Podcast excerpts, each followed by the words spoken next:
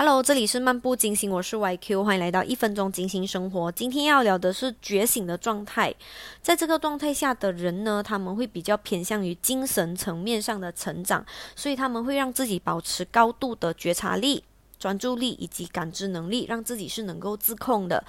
嗯，让自己不常常掉入一个自动导航跟失控的状态里面。他们跟外界呢是保持着一个安全距离的，所以他们不会被外界他人影响。他们的言行举止呢都是一致的，不会口是心非，说一套做一套。他们所说就是他们心之所想。他们了解自己的真实需求，不会盲目的跟从拿自己不需要的东西。他们也很会照顾自己，爱护自己，己甚至他们也会去照顾跟爱护身边的人事物。因为他们很清楚的知道这个世界是一个共生的环境，他们非常重视平衡，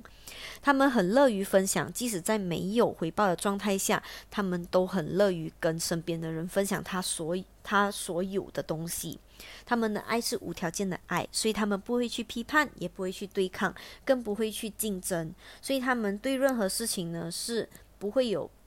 占有。的心态，还有权力的心态，因为他们知道任何的行为动机都应该是以爱和和谐为出发点的。OK，See you when I see you，先说到这里了，拜拜，下次见。